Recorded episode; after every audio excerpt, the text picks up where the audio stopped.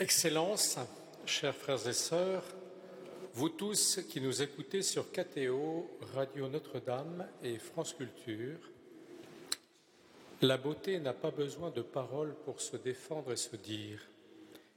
Elle frappe immédiatement le regard et remplit le cœur de clarté. Beauté d'un visage, d'un paysage, d'un chant. La beauté peut pourtant mentir. Le drame de l'homme, écrit François Scheng, est de pouvoir faire mentir la beauté, la détourner, la profaner, la prostituer. Nous avons ce terrible pouvoir, à revers de notre vocation au bonheur, par notre liberté blessée, de détourner le beau du vrai et du bien. On dit du diable qu'il est le plus beau des anges, mais c'est une beauté qui séduit, qui enferme et qui aliène. Baudelaire décrit le paradoxe d'une beauté figée qui meurtrit le poète. Je suis belle, ô mortel, comme un rêve de pierre, et mon sein, où chacun s'est meurtri tour à tour, est fait pour inspirer au poète un amour éternel et muet, ainsi que la matière. La beauté virginale de Marie n'est pas éternelle et muette, mais donatrice de vie, elle est intimement liée à son amour. La Vierge est belle parce qu'elle aime. Je remercie Monseigneur Bruguès de nous introduire à la vraie beauté qui embellit toute chose, comme la vraie lumière illumine toute chose, celle de la Vierge Sainte, la toute pure, qui allie les trois transcendantaux, beauté, bonté et vérité.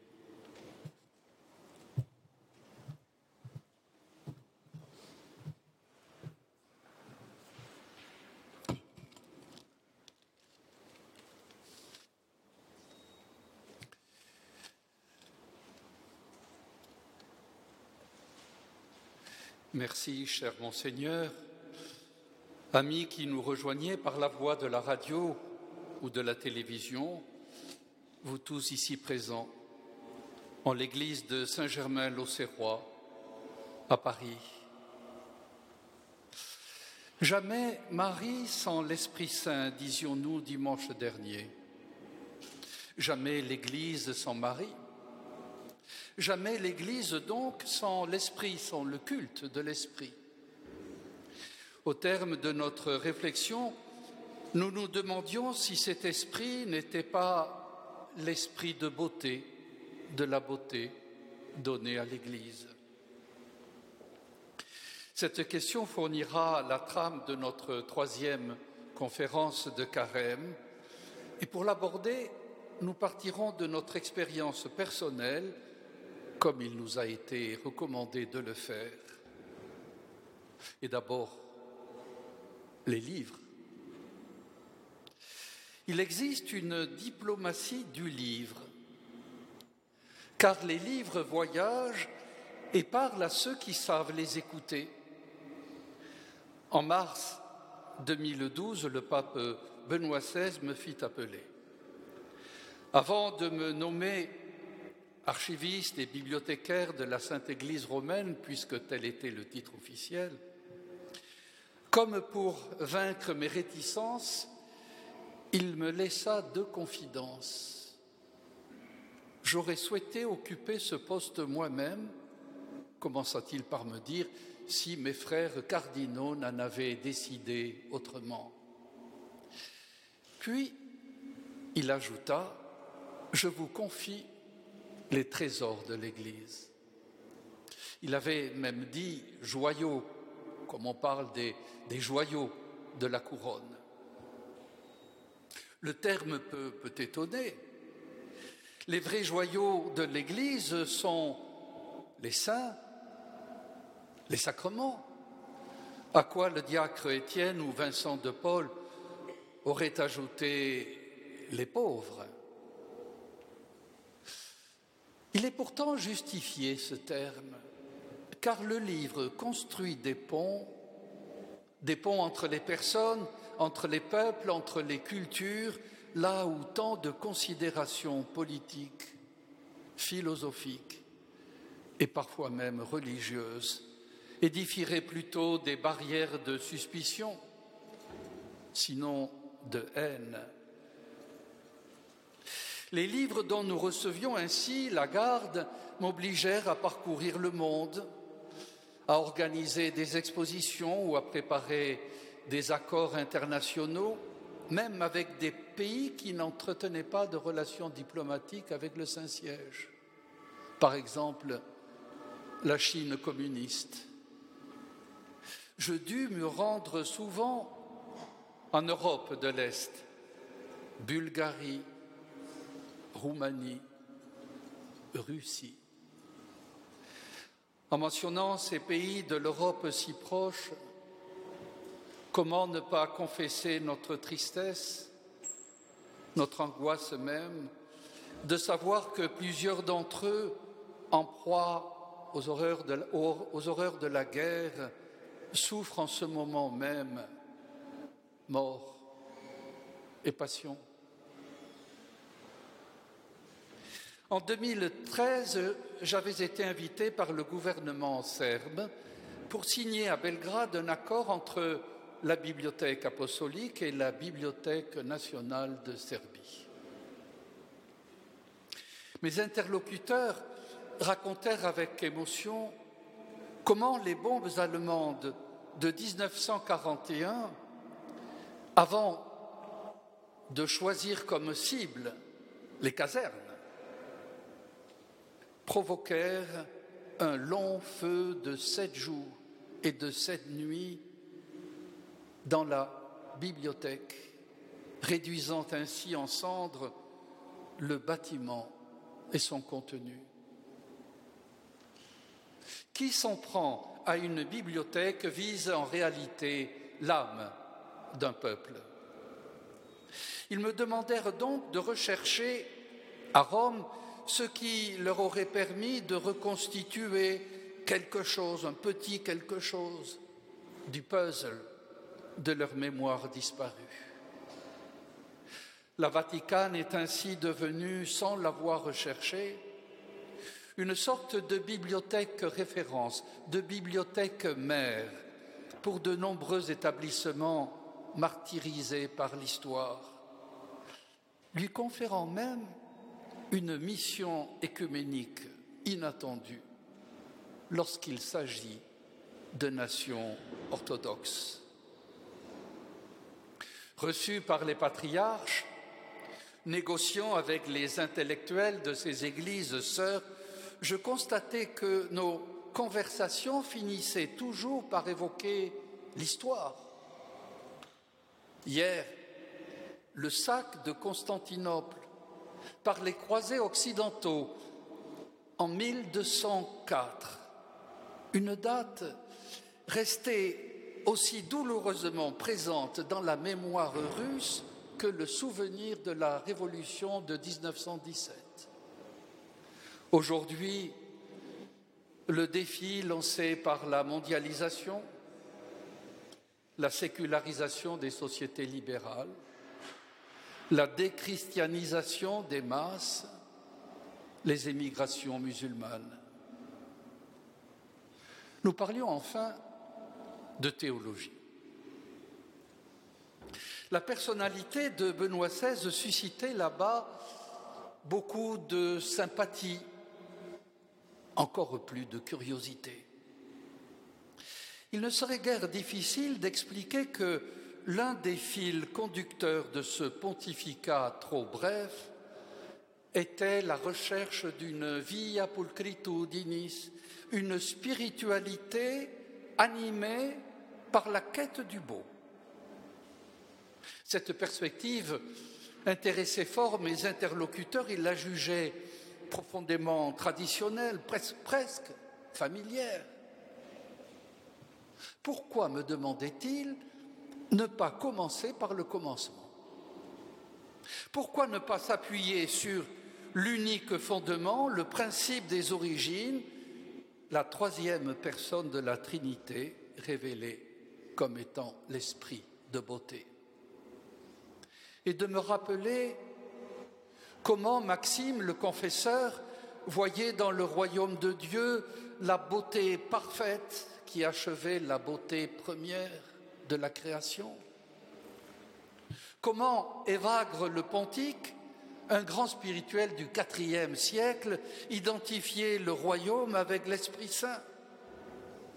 Comment, par conséquent, personne d'autre que lui ne pouvait représenter l'image du Seigneur? Dostoïevski avait lancé cette définition foudroyante. L'Esprit Saint est la saisie directe de la beauté. Il est donc l'iconographe divin. C'est lui, le doigt de Dieu, qui écrit l'icône de l'être avec de la lumière incréée. Il reste caché, silencieux, mystérieux, puisqu'il ne parle pas de lui-même selon l'évangile de Jean. On dira que sa personne se dissimule dans son épiphanie même. Mais celui qui cherche à emprunter la voie étroite de la quête de la beauté et qui gravit un à un les degrés du monde de la transfiguration, à l'instar des disciples de la semaine dernière, trouvera dans ce, pédagogue, infaillible le sens de la création et le don de la joie éternelle. Or, ce même dimanche, un évêque qui se préparait au passage final confessait que cet esprit avait été le grand discret de sa vie. Nous nous demandions s'il n'était pas tout autant le grand discret de notre Église latine, comme est devenu terriblement discret, hélas, le sacrement à lui plus étroitement lié, je veux dire la confirmation. Ce sacrement a souvent été confondu avec le baptême, alors qu'il en représente l'achèvement et la conclusion, source d'une efficacité plénière. On m'a souvent demandé quels étaient les meilleurs souvenirs que je gardais de mon ministère épiscopal à Angers. Ils ont été nombreux, bien sûr, mais l'un d'entre eux l'emporte sur les autres. La célébration de la confirmation. Il fallait réagir contre une sorte de déclin qui plaçait ce sacrement avec celui de la pénitence et de la réconciliation sur la voie de la raréfaction, de l'extinction peut-être. Le droit canonique explique pourtant que ce sacrement imprime un caractère particulier. Poursuivant leur initiation chrétienne, y est-il dit, les baptisés sont enrichis du don de l'Esprit Saint plus étroitement associés à la mission de l'Église, ils sont ainsi tenus plus strictement de témoigner de leur foi en parole et en acte et de la défendre, cette foi. C'est donc tout naturellement que le Code demande que les chrétiens reçoivent la confirmation avant la célébration du mariage. Mais il ajoute cette réserve inexplicable et pourtant significative. Si c'est possible, sans grand inconvénient. Un grand inconvénient. Un inconvénient à recevoir la plénitude des dons de l'esprit. De quelle espèce serait-il cet inconvénient pour justifier un tel évitement?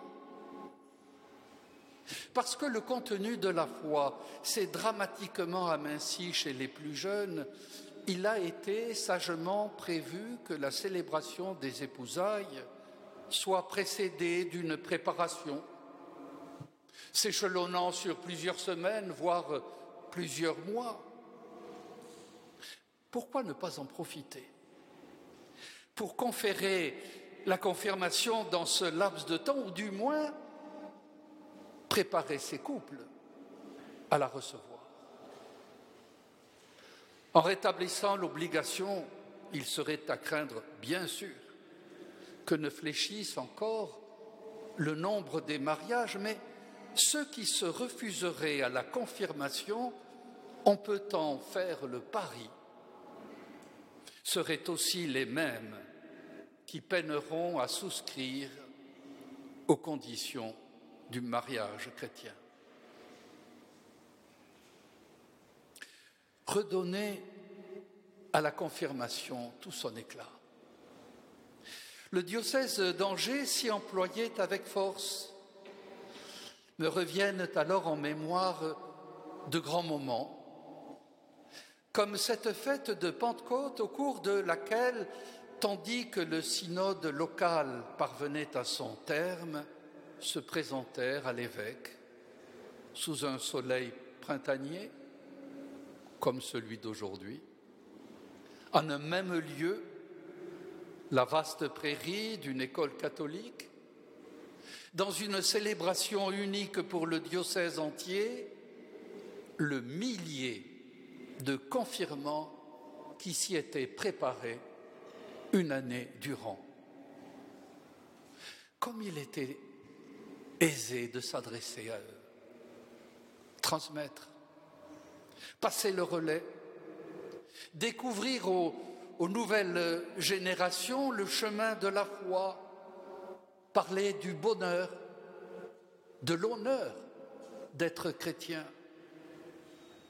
L'Église de France a bien raison d'administrer ce sacrement aux garçons et aux filles qui prennent leur avenir en charge. Il marque pour eux le seuil des grandes responsabilités.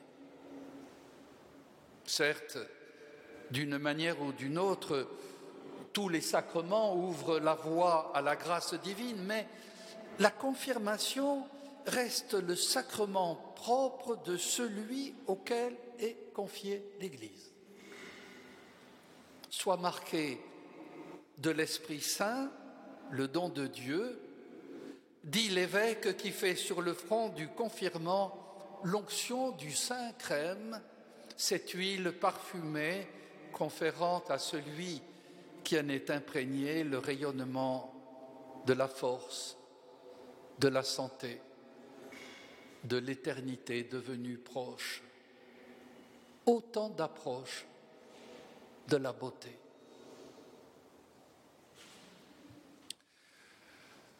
On comprendra que la plénitude des dons ne transforme pas les confirmés en esthètes au sens moderne de ce terme. Il n'y a ni magie, ni automatisme dans la pratique chrétienne. Toutefois, celui qui, à partir de ce moment-là,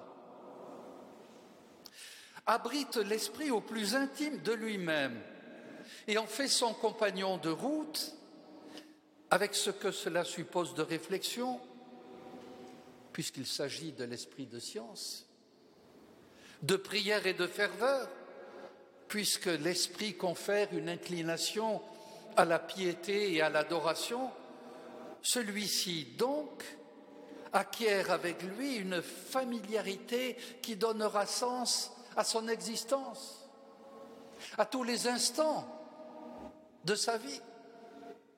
Voir avec l'esprit de beauté, voir comme lui, confondre son propre regard avec le sien. Grégoire de Nice incitait à regarder par l'œil de la colombe. Par l'œil de la colombe, qui est le titre de cette conférence. Une phrase de Maître Eckhart ne laisse pas de nous interroger comme elle intrigua le philosophe Hegel. L'œil par lequel je vois Dieu et l'œil par lequel Dieu me voit. Elle illustre cette tradition spirituelle née au premier siècle qui invite l'homme à hisser son regard jusqu'à celui de Dieu pour regarder le monde tel que lui-même Dieu le saisit. Dans sa lettre aux artistes, datant du 4 avril 1999, Jean-Paul II citait Macaire d'Égypte, un disciple de Saint Antoine, au IVe siècle. L'âme qui a été pleinement illuminée par la beauté indicible de la gloire lumineuse du visage du Christ est remplie de l'Esprit Saint. Elle n'écueille, elle n'est que lumière, elle n'est que visage. Or, le premier regard que porte la colombe est celui de l'émerveillement. Lorsque l'Église s'apprête à célébrer un événement d'importance, lorsqu'une communauté religieuse se réunit pour élire son supérieur, ses supérieurs, ou bien, plus prosaïquement, Lorsque le fidèle que nous nous efforçons d'être ouvre sa journée par une oraison, c'est toujours le Veni Creator qui vole sur les lèvres pour réveiller l'action de grâce. Viens, Esprit Créateur, visite l'âme de tes fidèles, emplis de la grâce d'en haut les cœurs que tu as créés. L'hymne du commencement renvoie ainsi au commencement de tout, au début absolu, à l'aurore de l'univers. L'Esprit, le souffle de Dieu, planait sur l'univers informe, dit le livre de la Genèse, et tournoyait sur les eaux matricielles. Le premier regard de la colombe portait donc sur la création, tandis que suscitait son admiration. Chaque élément apparaissant sur la scène du monde.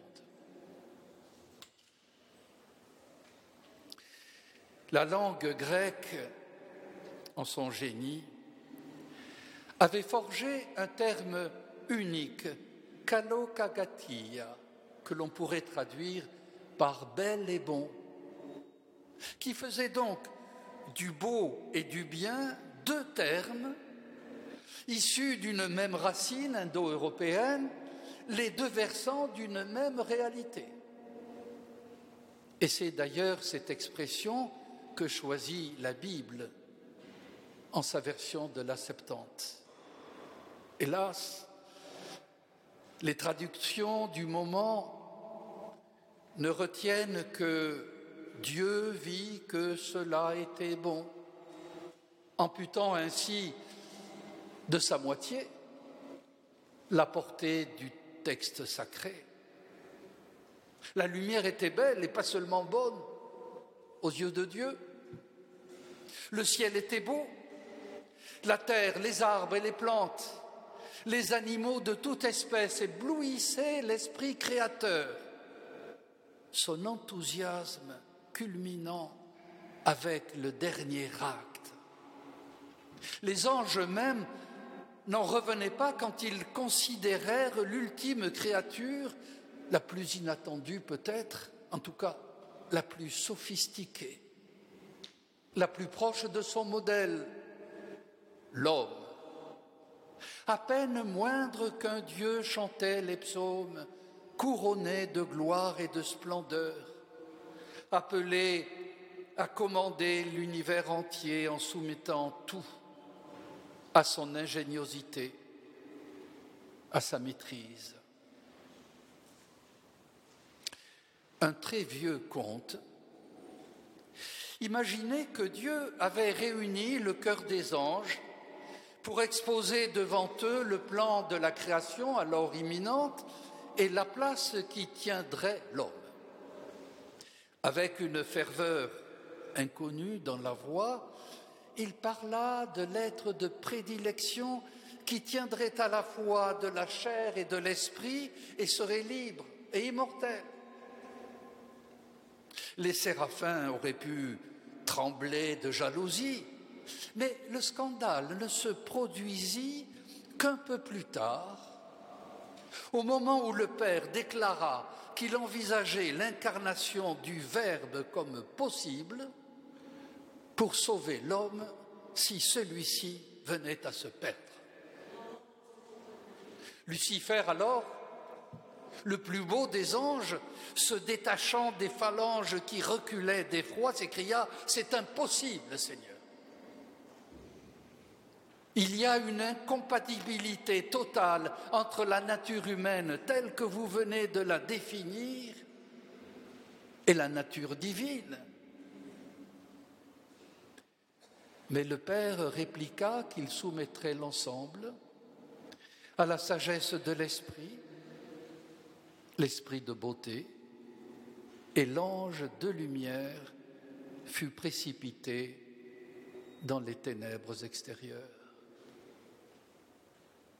C'est beau. La parole de Dieu s'est faite humaine. Un essayiste contemporain fait justement remarquer que lorsque nous disons c'est bien, nous faisons appel à un critère moral. Quand nous disons c'est bon, nous utilisons un critère sensuel.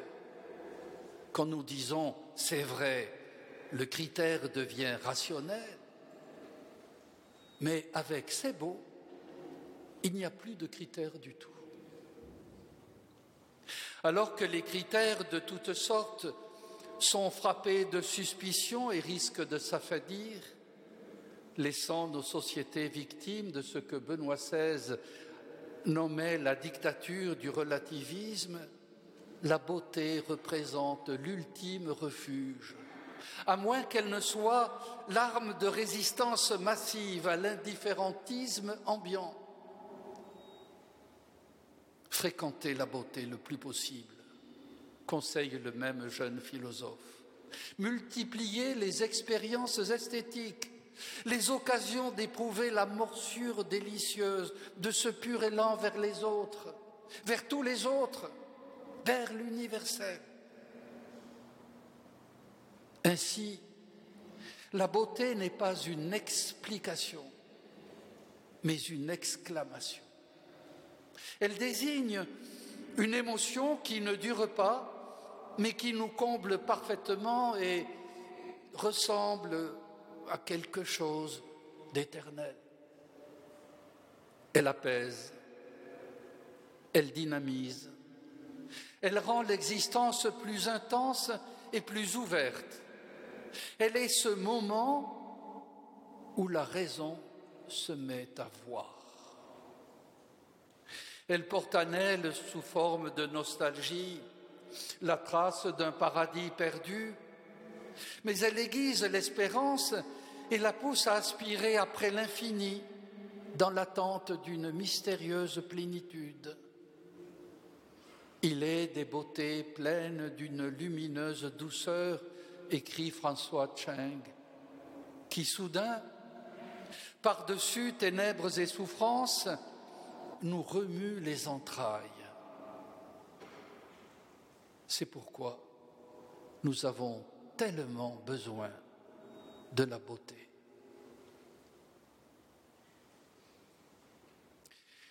Il y a le ciel, il y a la terre, disions-nous la semaine dernière. Au ciel se livrent de terribles batailles. Michel et ses anges est-il écrit dans le livre de l'Apocalypse, combattirent contre le dragon, et le dragon lui aussi combattait avec ses anges, mais il n'eut pas le dessus. Le grand dragon, celui qu'on nomme diable ou Satan, le séducteur du monde entier, fut précipité sur la terre. Ainsi, Dieu n'est pas le seul à s'habiller de beauté. Le mal limite et rend la beauté ambigu, sinon fatal. Le prophète Isaïe s'en étonnait. Et toi, Lucifer, comment es-tu tombé du ciel? Toi qui t'es levé à chaque aurore, plein de beauté, tu as été précipité à terre, alors que tu étais le vainqueur des nations. Ézéchiel avançait cette explication. Ton cœur s'est enorgueilli à cause de ta beauté. Tu as corrompu ta sagesse à cause de ton éclat. Tu as été jeté à terre. Pourquoi lui? Le fait est là. Lucifer, le porte-lumière le plus beau des anges, se rebella contre Dieu et entraîna dans sa chute une foule d'autres anges, d'autres hommes. La beauté est ainsi devenue l'objet d'une lutte qui dépasse les seules forces humaines. Elle s'est faite séduction. La beauté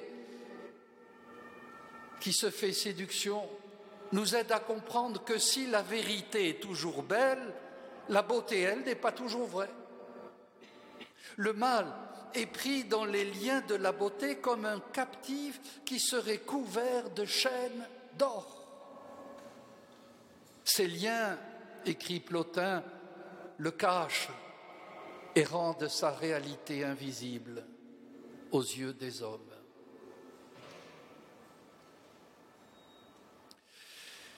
L'éternel combat contre le mal n'altère en rien la jubilation divine, parce que l'Esprit finit toujours par l'emporter. Et cette jubilation ouvre deux voies à nos existences. Nommons la première contemplation poétique. L'homme n'en revient pas de la splendeur de l'univers. Il se prend à la chanter, cette splendeur sur tous les modes, il ne serait guère difficile de montrer comment la tradition chrétienne s'est magnifiquement acquittée de cette action de grâce, avec Lactance, François d'Assise, Dante, Jean de la Croix, Hopkins, ou encore plus près de nous les tapisseries d'un Jean Lursa ou de Don Robert. Toutefois, une religion de l'incarnation se devait de faire du paysage un cadre, une mise en valeur pour la seule créature faite à l'image de Dieu et voulue pour elle-même. L'univers n'est que le jardin de l'âme. Votre âme est un paysage choisi, chantera Verlaine. Ce n'est qu'avec le romantisme de la fin du XVIIIe siècle, alors que la patine chrétienne commence à se craqueler, que la nature devient le sujet principal, sinon exclusif, de la création artistique. On passera ainsi du portrait d'un Titien ou d'un Van au coucher du soleil sur la montagne Sainte-Victoire de Paul Cézanne. Un romantique pourtant, Alfred de Musset, annonce la seconde voie. Or, la beauté, c'est tout, écrit-il, Platon l'a dit lui-même, la beauté sur la terre est la chose suprême, c'est pour nous la montrer qu'est faite la clarté. L'idée est forte. Si l'Esprit divin regarde d'en haut la création croître et se développer, ne serait-il pas possible d'imaginer une démarche inverse? Les philosophes, mais aussi les mystiques, ont conçu la voie de la beauté comme une ascension.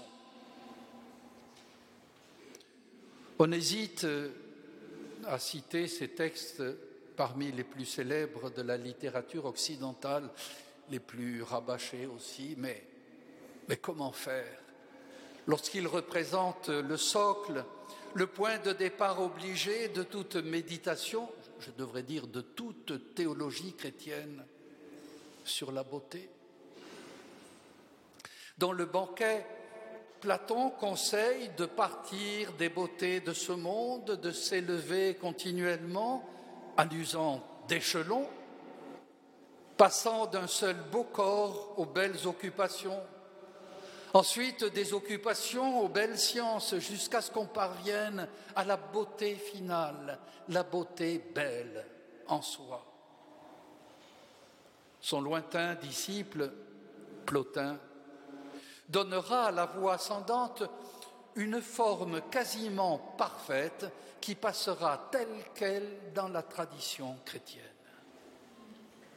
On la retrouvera chez le pseudo-Denis, dont le gothique s'inspirera avec ses vitraux dans sa recherche d'une lumière au-delà de toute lumière. Plotin assure que la beauté est liée à l'amour. Dans son traité, il distingue trois étapes de la montée de l'âme. L'âme commence par connaître la beauté des choses sensibles. Elle s'élève vers le monde des formes esprits et cherche l'origine de leur beauté. Enfin, elle atteint le bien qui est beauté sans forme au-delà de la beauté formelle. Des siècles plus tard, Proust écrira La beauté ne doit pas être aimée pour elle-même, car elle est le fruit de la collaboration entre l'amour des choses et la pensée religieuse. Dans le panneau de bois où Memling évoque les sept joies de Marie, la colombe est représentée à deux reprises. Sur la partie supérieure, lorsque l'ange annonce à la toute jeune fille que l'Esprit la couvrira de son ombre et qu'elle enfantera le Fils du Très-Haut, puis en bas, pour la Pentecôte. Or, en ces deux occasions, que voit-elle, la colombe? Un temple. Un temple. D'abord, le temple du corps de la Vierge, qui va porter celui que l'univers ne saurait contenir. C'est l'Annonciation que nous célébrerons cette semaine. Puis à Pentecôte, le temple de l'Église appelée à devenir le témoin du salut apporté à tous les hommes. La confirmation s'inscrit dans cette même perspective qui s'ouvre par une prière que nous avons déjà entendue. Dieu de puissance et de miséricorde, envoie vers nous ton Esprit Saint, qu'il trouve en chacun de nous sa demeure et nous transforme en temple de sa gloire. Dans son épître aux Éphésiens, Saint Paul avait rappelé déjà que les chrétiens n'étaient plus des étrangers ni des gens de passage, devenus les concitoyens des saints, ils appartenaient désormais à la famille de Dieu et participaient à ce titre à l'harmonieuse construction du temple saint dans le Seigneur. Temple. Temple des communautés, l'Église. Et temple de chaque croyant, appelé à rayonner par sa parole, ses actes et dans son corps même, quel que soit son âge, la gloire de Dieu. Temple de chair et temple de pierre temple placé sous le patronage des saints, temple dédié à Notre-Dame, tous animés du même esprit de beauté. C'est que depuis les temps les plus anciens, le temple est associé à la beauté. Après des refus successifs, Le Seigneur avait fini par se rendre aux raisons de son serviteur, le roi David. Il avait consenti à se laisser construire un temple et à l'habiter de sa sainteté. Tout Israël rivalisa de splendeur. On convoqua les meilleurs architectes qui imaginèrent les proportions les plus harmonieuses. On embaucha les artisans les plus habiles et fit venir les matériaux les plus nobles. Salomon, dit le texte, en revêtit l'intérieur d'or pur. Quant à la grande salle, il la plaqua en bois de genévrier qu'il recouvrit d'un bel or en y dessinant des palmes, des guirlandes. Il la sertit de pierres précieuses éclatantes. L'or était de l'or de Parvayaïm. Il en recouvrit la salle, les poutres, les seuils, les parois, les portes, et grava ensuite les chérubins sur les murs. En écoutant ces descriptions lyriques, on comprend que la beauté est un hommage rendu par l'homme à la sainteté de Dieu. Celui-ci en rappelle d'ailleurs la signification. J'habiterai au milieu de vous si vous marchez selon mes lois, si vous accomplissez mes ordonnances et si vous suivez fidèlement mes commandements. Dieu lui-même lie la beauté des formes au bien de la vie morale et il ne servirait à rien de bâtir le plus magnifique des temples si les fidèles n'y observaient d'abord la loi divine. La beauté devient ainsi une sorte d'aide-mémoire. Elle nous rappelle la perfection de Dieu, mais encore cette perfection vers laquelle nous devons tendre de toutes nos forces que la splendeur divine se reflète en chacun de nos actes et que sa gloire, pour reprendre un terme habituel de la Bible, éclate en chaque créature façonnée à son image. Le Seigneur condescend à ce que soit érigé un temple pour l'honorer, mais lui-même refuse de se laisser représenter. La loi de l'Ancien Testament l'interdit de manière explicite. Tu ne feras aucune image sculptée, rien qui ressemble à ce qui est dans les cieux là-haut, ou sur la terre ici-bas, ou dans les eaux au-dessous de la terre. Les lectures proposées pour ce troisième dimanche de carême rapportent la stupeur d'un Moïse devant un buisson qui brûlait sans se consumer. L'espace devient sacré, comme sera sacré celui de tous les temples à venir, n'approche pas d'ici. Retire tes sandales, car le lieu que foulent tes pieds est une terre sainte. Et lorsque Moïse cherche à s'abriter derrière un nom, afin de justifier la mission qui lui est confiée, il s'attire cette réponse en forme de mystère. Je suis celui qui est.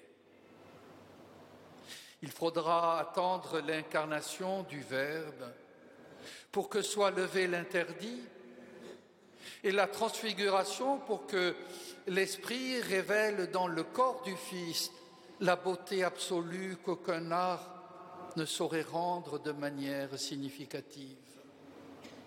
Une beauté où se joignent le charnel et le spirituel, l'humain et le divin, le plus sensible et l'inaccessible transcendance.